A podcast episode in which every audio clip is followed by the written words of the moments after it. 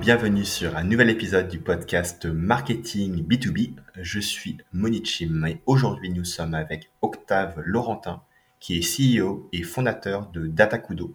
Datakudo est un SaaS qui analyse les activités marketing des concurrents pour prendre le leadership et obtenir des idées actionnables.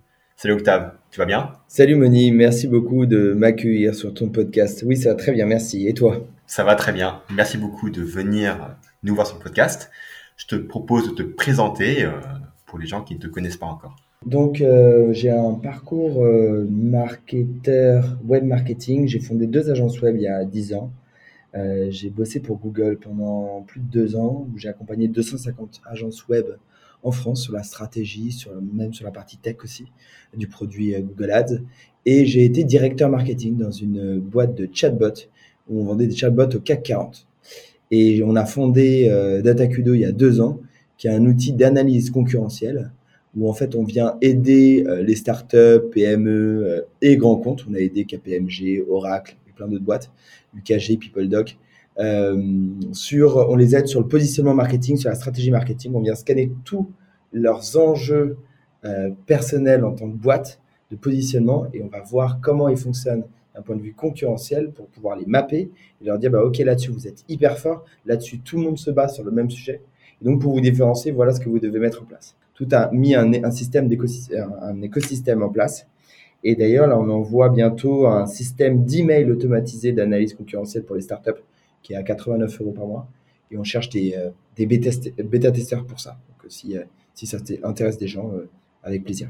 Donc ils peuvent me contacter sur mon site en chat. Super. Octave, selon toi, quels sont les plus grands challenges dans le marketing B2B en 2023 euh, Je pense qu'on est un peu tous logés à la même enseigne. Euh, la crise des startups, ça c'est euh, pas de budget, les investisseurs qui disent no go pour les lever.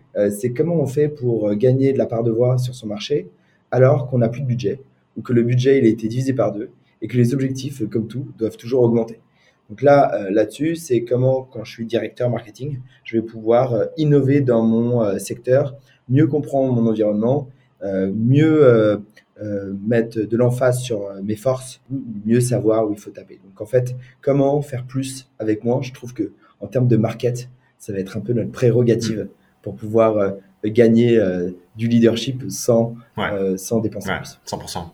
Quelles sont selon toi les opportunités à prendre aujourd'hui dans le domaine du marketing B2B Évidemment, euh, je ne sais pas d'ailleurs si tu en as parlé sur ton podcast encore, mais euh, il y a évidemment toute cette euh, OpenAI, GPT-3, ChatGPT thing qui fait que aujourd'hui euh, on a une matière grise qui nous permet de pouvoir innover un peu en marketing. Alors sur la partie OpenAI, on va pas dire que toute cette com qui consiste à dire bah, on va créer des contents en veux-tu, en voilà grâce à GPT-3, ça, ça me paraît une vraie connerie. Je pense que il faut considérer que GPT-3, ça peut être un gros outil aujourd'hui pour pouvoir faire des suggestions d'articles, de titres, de, de blog posts, mais il faut pas être à l'origine, enfin, il faut pas que, pardon, que tout soit à l'origine de ChatGPT ou GPT-3, euh, plus précisément.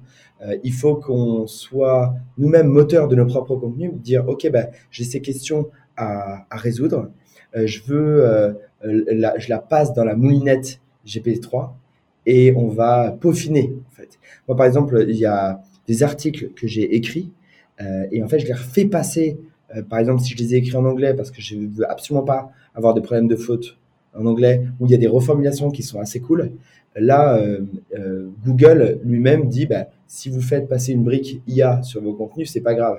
Le problème, c'est qu'il faut pas que ça soit complètement généré parce que forcément, ça apporte moins de valeur.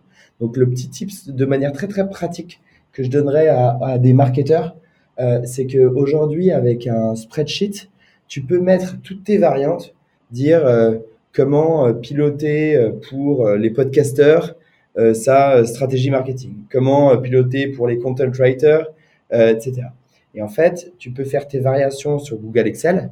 Tu fais, as une formule en add-ons avec GPT-3 et tu peux créer des tonnes et des tonnes et des tonnes et des tonnes de titres, de contenus de, titres de blog euh, de manière un peu presque illimitée, euh, sans avoir à, faire tout ça sur GPT-3. Et donc, ça va te générer plein, plein, plein d'idées. Donc, moi, je m'en suis servi et je trouve que c'est vraiment une bonne, un bon moyen aujourd'hui pour, en 2023, un peu prendre euh, un maximum d'intelligence justement avec euh, GPT-3. C'est ça. Bah, en fait, ça va être un, ça va être un, outil que je pense que les gens qui vont, qui ne prennent pas le pli de cet outil-là, ils vont avoir des problèmes dans quelques années, en fait. Tout comme les gens qui aujourd'hui n'ont pas compris Internet, ils ont des problèmes. En fait, c'est, c'est un peu le même genre de révolution, en gros. Et là, on en est qu'aux prémices. Ouais. Et justement, je trouve que c'est hyper important ça, c'est que souvent quand je, montre euh, l'outil ou quand j'en parle, euh, ceux qui sont un peu réfractaires, parce qu'il y en a forcément, vont dire, bah, ouais, non, mais attends, euh, je lui ai demandé euh, le prénom et le nom de X, c'était pas la bonne chose. Et, et du coup, ils sont un peu déçus de le côté intelligence artificielle, comme si on devait être déjà dans Minority Report version 3, tu vois. Mais c'est vrai que c'est, faut quand même rappeler que ce truc d'abord est en bêta. Il est la dernière ressource, c'est juin 2022, tu vois. Donc tout ce qui est depuis juin 2022 n'est pas à jour sur la plateforme. Hmm. Et on est vraiment sur les prémices, en fait, en effet, tu vois. Mais dans deux ans, trois ans, quatre ans, ça sera même plus le sujet. Donc, en fait, ceux qui se disent, ben non, mais de toute façon, c'est bon, c'est bullshit, ça marche pas leur truc, euh, c'est un, ça fonctionnera pas dans le temps, c'est vraiment, à mon avis, là où il faut vraiment surveiller sa pensée parce que la, la, croissance exponentielle de l'IA est tellement puissante. Euh, on l'a vu euh, avec le jeu de Go, euh, je sais pas si tu avais vu oui. à l'époque ils ont éclaté, tu sais, Lysidol qui était le big boss, et on pensait que le, jeu de Go allait être craqué en 2030. En 2018, 2019, il a, il a vraiment euh, battu à plat de couture le champion, enfin l'un des champions. Ouais, je crois que les, les, les, les experts ont dit que la, la, machine AlphaGo a sorti des, des combinaisons inimaginables pour un esprit humain, en fait. Donc, avait été créative, in fine. Exactement. Et puis après, c'est pas. Euh, euh, ah, et ensuite, ils ont créé AlphaZero, c'est qui a battu encore AlphaGo. Enfin, c'est, on est, on est sur des, des systèmes d'apprentissage qui, en fait, on, on est plus, la, la question n'est plus du tout de savoir euh, si on peut les battre. La question est de savoir qu'est-ce que nous on va en faire? Et du coup, on en revient un peu sur notre sujet de départ. C'est comment on choisit les bons inputs pour obtenir l'output vraiment idéal de ce qu'on veut obtenir. Et je pense que du coup, il y aura toute une phase dans les dix prochaines années de créativité. C'est quels sont les bons inputs de manière créative que je vais utiliser auprès de l'IA pour avoir des outputs qui sont plus originaux que les autres?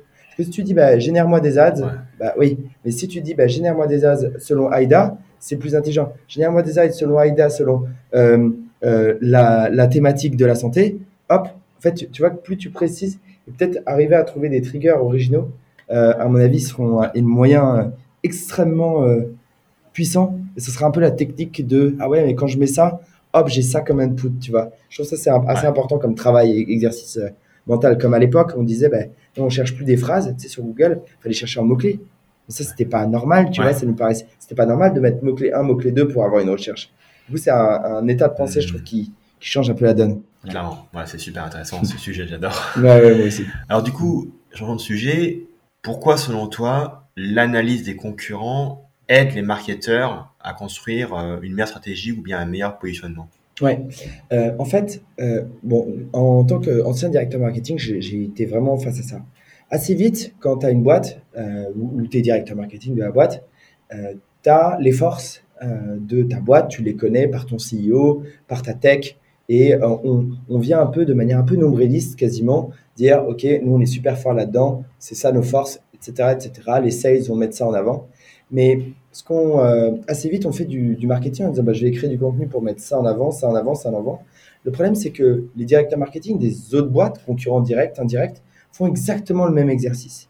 Résultat sur la toile se retrouve en fait une sorte de manière un peu identique ou pas identique ou plus ou moins identique d'informations qui sont d'abord relayées et tes concurrents qui vont aussi renforcer euh, des éléments qui sont les mêmes que les tiens. Et donc nous l'idée c'est de dire en fait, il faut remonter.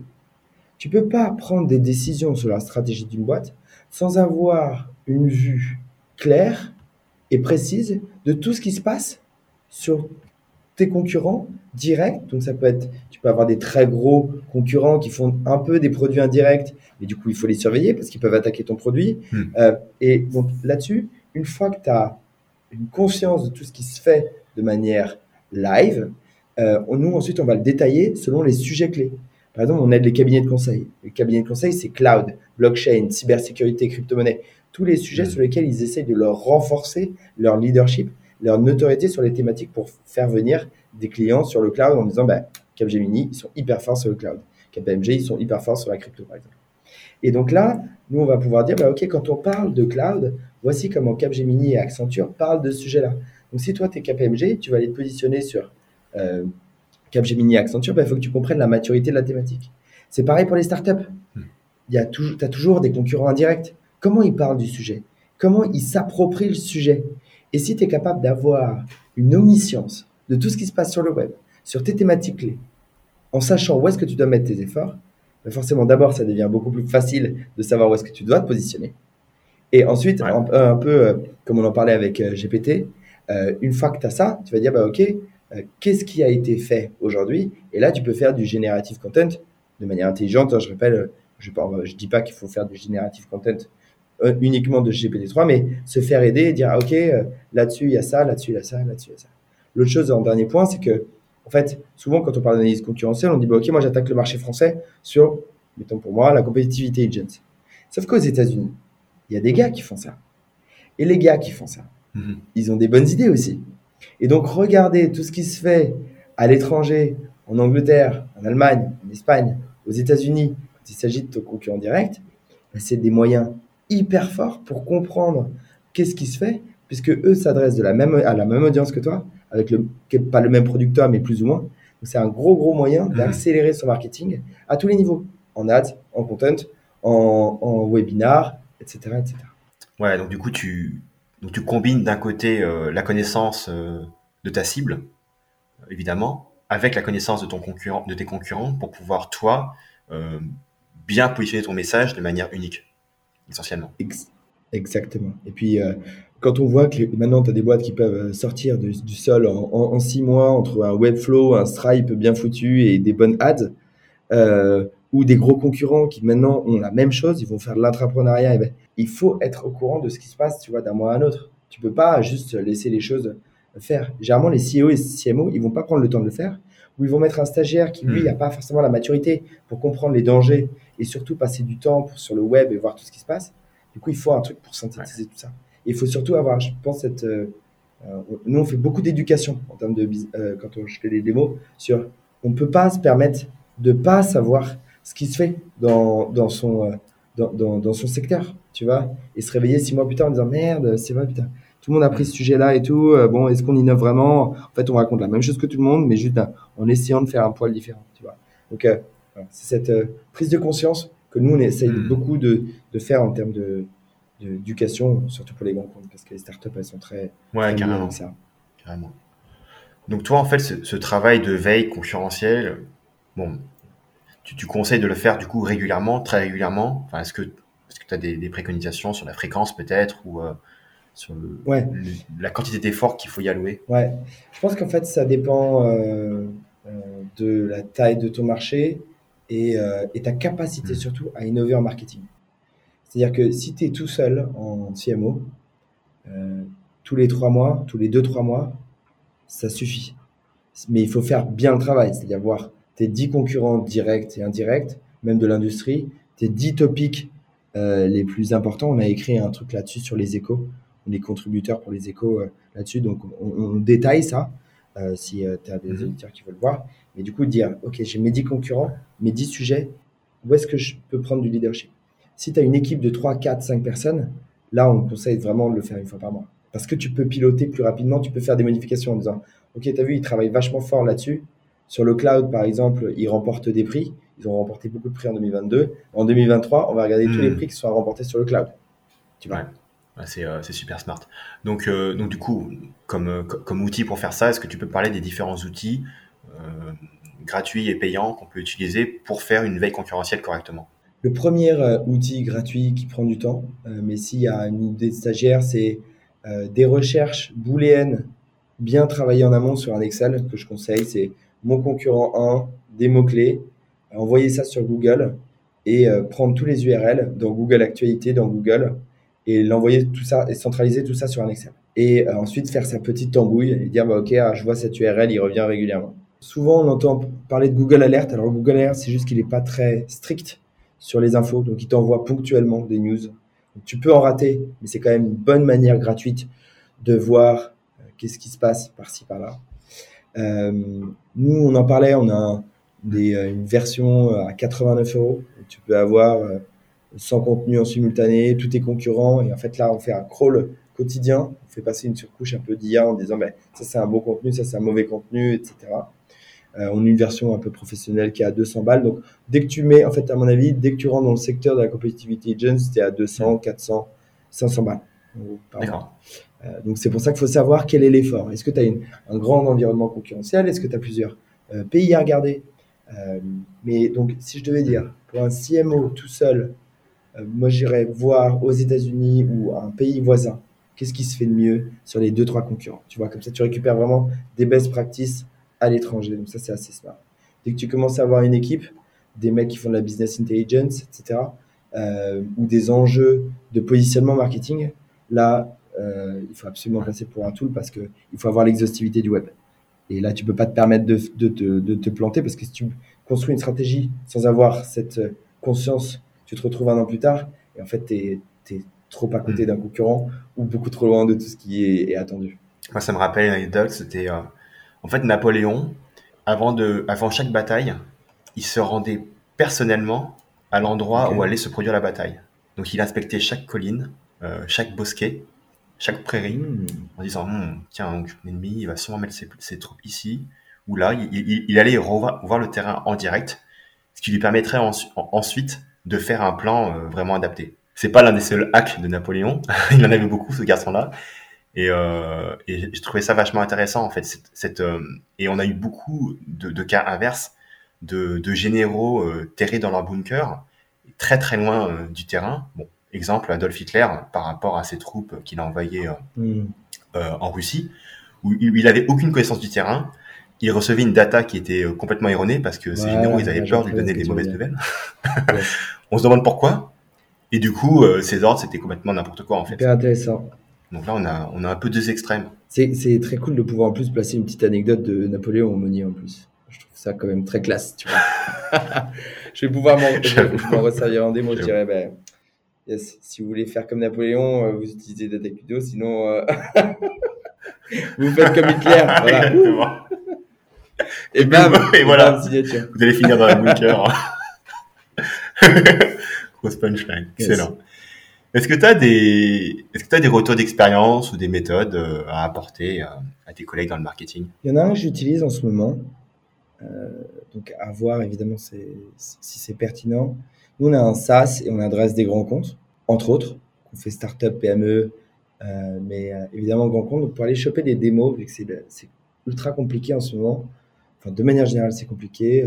tous, les, tous les messages, justement, sont saturés auprès de notre audience, grand compte. Donc là, ce qu'on a fait, c'est qu'on a lancé un Walaxy.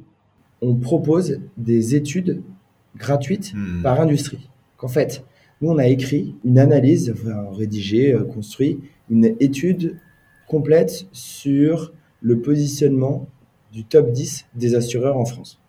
Et on va te dire, OK, AXA, il a le lead là-dessus, pourquoi il a le lead là-dessus, comment il gagne, etc. Donc ça peut servir des startups, des PME, des grands comptes. Ensuite, on fait 16 navigateurs. 16 navigateurs, les gars qui bossent en assurance. On envoie tout ça et on pose sur l'action en disant, écoutez, voilà, nous, on propose une analyse gratuite de votre secteur. Nous, on sait qu'ils sont ultra pertinents. On arrive avec du contenu qui a de la valeur. C'est de la valeur marché, c'est du top. En fait, c'est vraiment le. Nous, on prend vraiment la, crème de la crème des contenus sur les six derniers mois. Du coup, on récupère une démo. On monte la valeur de ce qu'on sait faire. Et eux repartent avec la valeur. Du coup, on a des démos de très haute qualité euh, parce que c'est la bonne audience, etc. Alors, évidemment, tu perds sur le côté, euh, c'est pas de l'achat direct, mais toi qui connais le marketing comme moi, en fait, je pense que le, côté brutasse de viens, on fait une démo tous les deux, j'ai un truc qui est super. Ouais, bien sûr. je pense que déjà que c'est galère aujourd'hui, je pense que c'est inenvisageable demain. Donc, euh, si on, donc, avant, on le faisait en disant, bah, OK, on propose des analyses gratuites à n'importe quel secteur. C'était beaucoup trop chronophage. Donc, en fait, je pense que c'est, égale un peu un beau euh, white paper.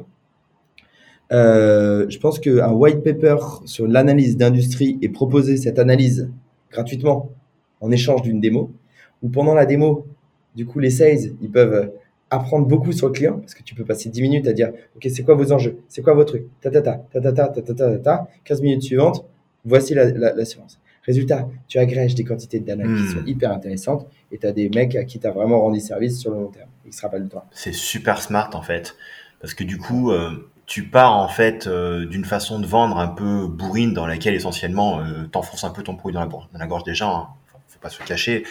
Ce que font, ce qui m'arrive tous les jours. Hein.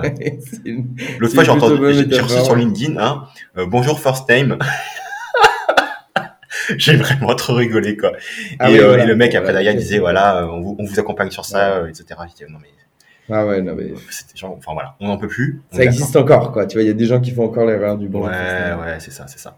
Mais, mais du coup, en fait, donc en gros, ce que tu dis, c'est que, en gros, tu dis, on, on vous a préparé en fait un- une, une présentation de valeur qu'on va, qu'on va éventuellement vous, vous, vous présenter en live si vous voulez, euh, si vous êtes intéressé en fait à, la recevoir. En fait, c'est ça. Ouais, c'est ça. Et là, on a, tu vois, euh, on a fait l'analyse, on a proposé ça.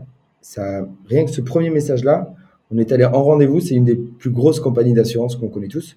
On est allé en rendez-vous, lui pitcher l'assurance. Et là, on est sur en train de terminer. On est déjà en rendez-vous 2 pour probablement faire un deal ensemble. Donc, en fait, c'est, c'est ouf parce qu'en fait, tu es parti de la valeur première. Mais la, la grosse erreur à pas faire, c'est dire je vais adresser plein de secteurs. C'est vraiment choisir ta Ouais. top, tes, tes top 5 industries. Euh, Sales Navigator, tu mets même pas le filtre marketing parce qu'en fait, les gens, ils se communiquent en interne. Eh, on a un truc gratuit sur le top 10, dadada. et, et ensuite, tu, tu fais là-dessus. C'est clean et c'est ce qu'il faut, tu vois. Alors, tu perds un peu plus de temps en démo, mais tu apportes beaucoup plus de valeur. Donc, en fait, euh, c'est OK. C'est ça le plus important. J'adore, je suis trop fan. Est-ce qu'il y a, euh, non, franchement, c'est, euh, trop cool et puis, et puis ça m'inspire pour mes propres campagnes, donc euh, Trop bien, j'adore. trop bien. Merci, du Merci, partage. Content que ça te fasse plaisir. Est-ce que, est-ce qu'il y a un truc par rapport au marketing dans lequel tu as changé d'avis? Alors, je sais pas si j'ai changé d'avis, mais en tout cas, je me suis, euh, je me suis bien tiré les oreilles là-dessus. C'est que là, c'était moi, formeur, euh, directeur marketing, euh, etc. Je passais beaucoup plus de temps, un peu écho à ce qu'on se disait plus tôt, beaucoup plus de temps à dire, OK, euh, les techos, euh, qu'est-ce qu'on euh, qu'est-ce qu'on vend, c'est quoi notre produit, etc. Les sales, qu'est-ce que, qu'est-ce que vous mettez en avant auprès de nos produits, etc. En fait, beaucoup plus faire de l'information interne, dire, les techs, vous faites quoi comme nouveau produit? Les sales, vous vendez quoi? Et partir de ça pour faire mon marketing. Alors qu'en fait, je devrais, j'aurais dû juste pas bosser avec eux pendant un mois et passer ma vie à déjeuner avec mes clients, prospects, savoir où est-ce qu'ils déjeunent, quels médias ils regardent. Et en fait, la classique, tu vois, de user recherche, mais euh, passer plus de temps à comprendre les moments Ouais. où euh, ils prennent du temps pour faire des choses. Est-ce qu'ils vont sur des événements type euh, Big Boss? Est-ce qu'ils vont faire ceci? Et En fait, c'est un peu enfoncer un pied dans la porte parce qu'on sait tous, à l'école, on nous dit surtout, parlez bien à vos clients et tout. Et je pense qu'un directeur marketing, il devrait même pas euh, parler avec euh, les, les sales et les techs, il devrait passer sa vie juste avec ses clients et les prospects et euh, récupérer la, la moelle épinière des mots-clés, la moelle épinière des questions en sales. Ça, on le fait de plus en plus maintenant. C'est euh, en rendez-vous sales, les questions du client, je trouve qu'on les valorise pas du tout assez. Euh, tu vois, tu as, en call démo, ils vont te poser des questions. Et en fait, ces questions-là, elles ont énormément de Mhm. matière, je trouve. D'abord pour les keywords qu'ils utilisent pour comprendre et appréhender ton produit, mais aussi parce que, ça, à mon avis, ça crée de la matière en termes de content. Ah, euh, comment, euh, vous, euh, comment ça se fait que sur votre pricing, vous mettez euh, les contenus en avant? Pourquoi Clairement. vous faites En fait, ça, c'est des questions qui partent direct, qui peuvent partir en white paper, qui peuvent partir en guide, qui peuvent partir en, en content, que tu peux mettre en euh, frequently asked questions sur ton produit. Enfin, et, et du coup, il y a toute cette cohérence qui se crée. Donc, euh, c'est un peu un pied dans la porte, mais pour moi, c'est euh, Ouais. un truc que je faisais pas assez. Sais, je me disais, OK, euh, au talent. Et en fait, énorme. Je pense qu'il faut arrêter de croire qu'on est au talent. Faut juste écouter ce que veulent nos clients et, tu vois, et, un peu, quoi. Tu me dis ça, tu me dis ça, et moi je le dis toujours, et c'est vrai que ça fait un petit peu genre, on, on enfonce euh, des portes ouvertes, mais en vérité, qui le fait vraiment, qui le fait de manière précise et qui le fait de manière régulière et suffisamment, bah pas beaucoup de personnes au final. Et c'est clair que ouais, moi ça m'est arrivé tellement, tellement de fois où euh, dans le passé où je demandais à mes clients euh, marketeurs, allez, allez-y demander, euh, aux sales en fait. Et effectivement, il y avait des insights, mais in fine, le fait d'aller faire des interviews clients approfondies pendant genre 45 minutes où tu grilles ton Exactement. client avec euh, toutes tes questions sur son parcours d'achat en partant des déclencheurs, les pain points, euh, les alternatives concurrentes qu'il a, qu'il a, qu'il a pensé, pourquoi il t'a choisi, euh, quels étaient ses freins avant de te choisir, est-ce qu'il avait un petit peu peur avant de te choisir quand même? Bah, tout ça, c'est des datas que tu pourrais pas avoir si tu parlais pas à ton client. exactement. Et là, moi, je me suis fixé un objectif. Je me suis dit euh, deux à trois rendez-vous clients euh, ou prospects très chauds euh, par mois minimum, et repartir en disant ok, qu'est-ce que tu fais? Les déjeuners, c'est cool. On est en mode market, donc tu vois, on n'a pas envie de leur prendre la tête. Tu leur offres le déjeuner évidemment dans un truc, euh, dans un bon restaurant, et tu as des bons euh, retours. Tu leur parles de leurs problématiques. Tu parles de, de ces choses-là. Tu as deux trois rendez-vous euh, par mois et c'est quali. Tu vois, personne ne perd de temps vraiment sur son boulot parce que c'est à l'heure du déj. Et, euh, et, du coup, voilà, ça c'est mes nouveaux objectifs 2023. Tu vois, deux rendez-vous au moins euh, par mois avec mes clients ou prospects. Je suis, euh, je suis hyper fan. bah, moi, perso, c'est ce que je fais avec mes clients. Euh, moi, ce que je fais, c'est que je leur offre, voilà, moi, je suis, je suis, plus à distance. Je leur offre des, des ristournes sur mes prochaines factures pour leur prouver que mmh. je respecte leur temps. Ah, je ouais. dis, écoutez, voilà, contre, contre 45 minutes de votre temps, mmh, je vous donne une belle ristourne sur, sur, votre prochaine facture. Donc, du coup, c'est un vrai win-win et tout le monde est content. Mmh, très bien, bonne idée. Je garde. Pour les clients à distance, c'est une bonne idée. Et bah ouais, c'est ça. Tu, t'offres un mois gratuit ou je sais pas. Ouais, ouais, t'as raison, ça, raison, raison, Et, euh, et, du coup, pour clôturer l'interview, est-ce que tu aurais une reco de lecture? En, en sales, mais ça s'applique en marketing aussi. J'ai fait une découverte d'un bouquin qui s'appelle Blueprints for a SaaS Sales Organization. C'est Blueprints for a SaaS Sales Organization de Fernando Picaro notamment. Et, euh, et, et c'est absolument une tuerie. En fait, ils ont fait toutes les patterns, market et business, de comment développer son SaaS. Notamment, il y a une grosse, grosse brique content, SEO, LinkedIn Influence, euh, et comment aider euh, les sales et le marketing à mieux vendre son SaaS. Et ça, franchement, je, je, je, je le relis, tu vois, en ce moment, euh, parce que je l'ai adoré. Voilà. Après, j'en ai Ah d'autres parce que j'adore lire des bouquins sales, type Influence, que j'ai trouvé génial type The Challenger Sales, qui est génial aussi. Mais ouais. je vais en rester sur le premier, qui est là que je relis en ce moment et que j'adore. Je pense qu'il y a une, il y a quelque chose qui est, tu vois, les gens en fait, ils adorent euh, dire ouais, moi j'ai lu euh, des centaines et des centaines de livres, mais un truc qui est sous côté, c'est de trouver les top livres, donc les top 3, 5, 10 livres qui, qui font vraiment une différence pour toi, et les lire et les relire et les relire pour toujours aller extraire des pépites et après derrière les actionner. Je suis d'accord. Il euh, y en a un, justement, c'est une pépite, c'est pour ça, c'est exactement ça qui m'a fait revenir au livre. C'est que du coup, euh, de notre côté, chez Atakudo, on essaie de, de, recréer plus de contenu, créer plus de matière grise. Et en fait, ils ont un graphique qui est hyper explicite. C'est que, en tant que directeur marketing ou, ou marketeur, on crée souvent beaucoup de contenu sur l'awareness, type c'est quoi l'analyse concurrentielle, tu vois, c'est quoi l'AD? Et en fait, mm. ils te font un dessin super clair qui explique qu'en fait, tout le monde passe beaucoup de temps à faire de l'awareness, mais toute la partie compréhension produit, un peu de technicité de pourquoi faire ceci, comment faire cela, on passe beaucoup moins de temps. On passe beaucoup sur l'aspect théorique, tu vois, de la première phase de compréhension produit, mais beaucoup moins sur le suite. Et, alors que, et voilà, et ça, c'est un graphique que je trouve ultra euh, inspirant parce que me concernant, tellement vrai. Ouais. ouais, super. Merci beaucoup du partage. Je vais aller lire euh, ce bouquin. super, merci Octave. Yeah, c'est vraiment un bon livre. Interview au top. Merci à toi, Monique. Et euh, bah, comment ça se passe si les gens veulent en savoir plus sur toi? Donc sur LinkedIn, Octave Laurentin. Sur notre site, c'est datacudo.com. On fait.